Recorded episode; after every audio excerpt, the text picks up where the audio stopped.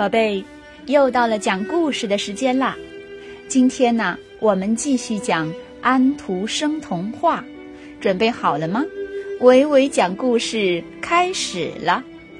接下来我们要讲的故事是区别。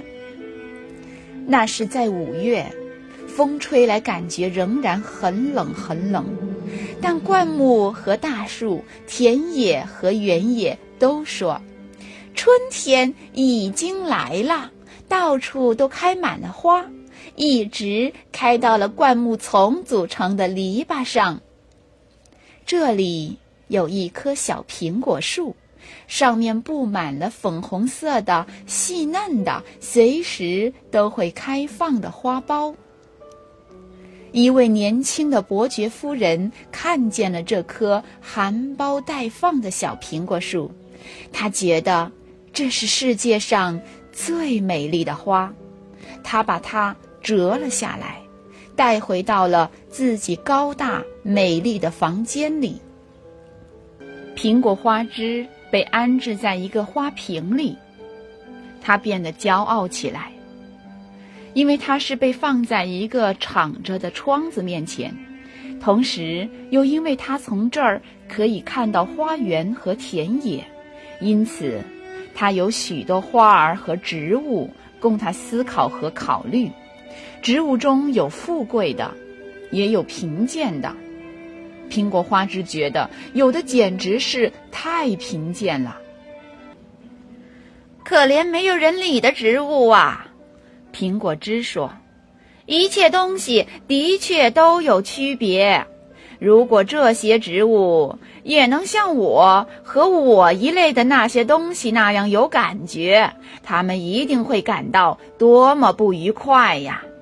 一切东西的确有区别，而且的确也应该如此，否则大家就都是一样的啦。苹果汁对某些花儿。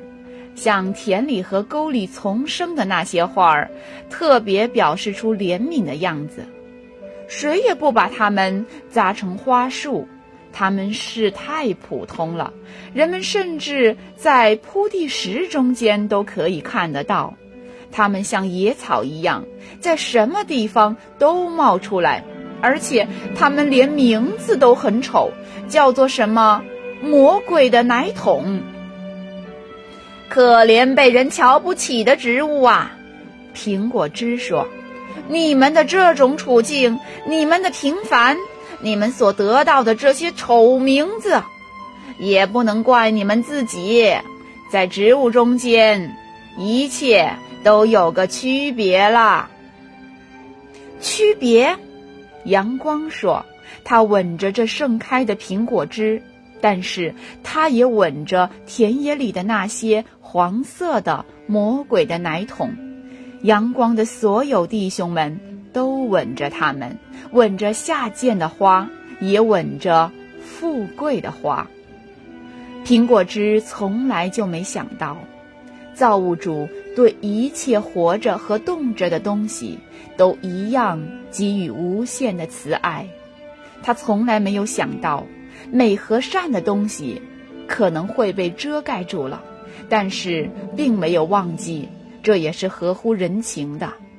可太阳光明亮的光线知道的更清楚。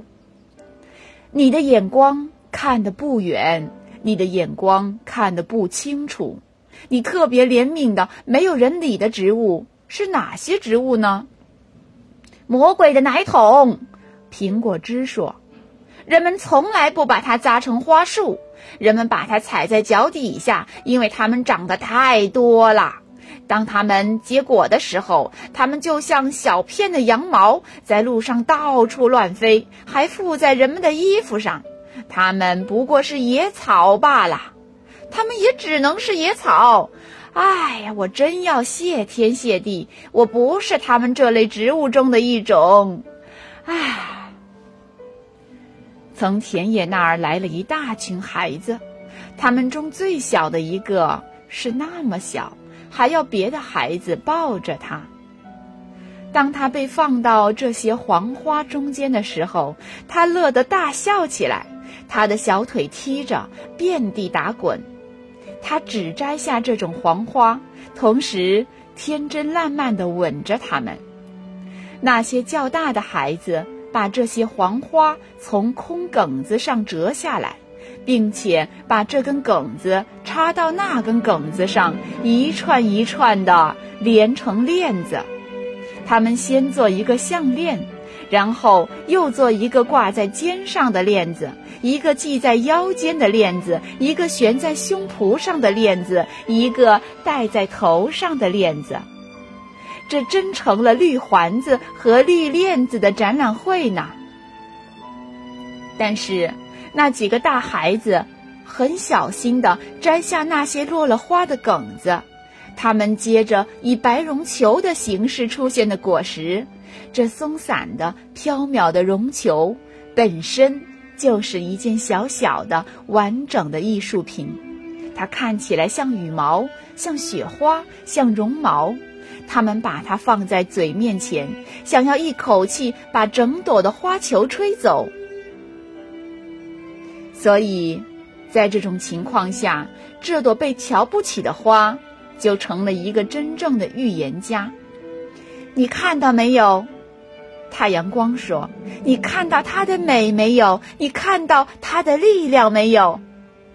看到了，它只能和孩子在一道时是这样。苹果汁说。这时，有一个老太婆到田野里来了，她用一把没有柄的刀子在这花的周围挖着。把它从土里取出来，她打算把一部分的根用来煮咖啡吃，把另一部分拿到一个药材店当做药用。于是，太阳光就谈到造物主对于一切造物和有生命的东西的无限的爱，和对于一切东西永恒、公平、合理的分配。这时，有人走进房间里来了，是那位美丽年轻的伯爵夫人，是那位把苹果汁插在透明的花瓶中，放在太阳光里的人，是他。这时，他的手里拿着一朵花，或者说一件类似花的东西，这东西被三四片大叶子掩住了，它们像一顶帽子似的，在他的周围保护着。使微风或者大风都伤害不到它。它被小心翼翼地端在伯爵夫人的手中，就连那根娇嫩的苹果枝也从来没有享受过这样的待遇。那几片大叶子现在轻轻地被挪开了，人们可以看到，是那个被人瞧不起的黄色的魔鬼的奶桶，就是它。他那么小心的被摘了下来，他那么谨慎的被伯爵夫人带回了家。看吧，造物主把它创造的多么可爱！我要把它画下来。伯爵夫人说：“同时，我也要把这根苹果枝画下来。虽然它们两者都有区别，但它们都是美的王国中的孩子。”于是，太阳光吻了这微贱的花儿，也吻了这开满了花的苹果枝。它的花瓣似乎泛出了一阵难为情的绯红。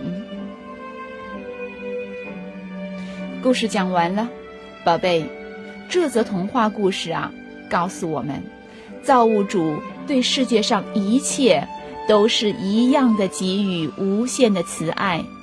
并没有富贵与贫贱之分，所有的区别都是来自于我们自己的偏见。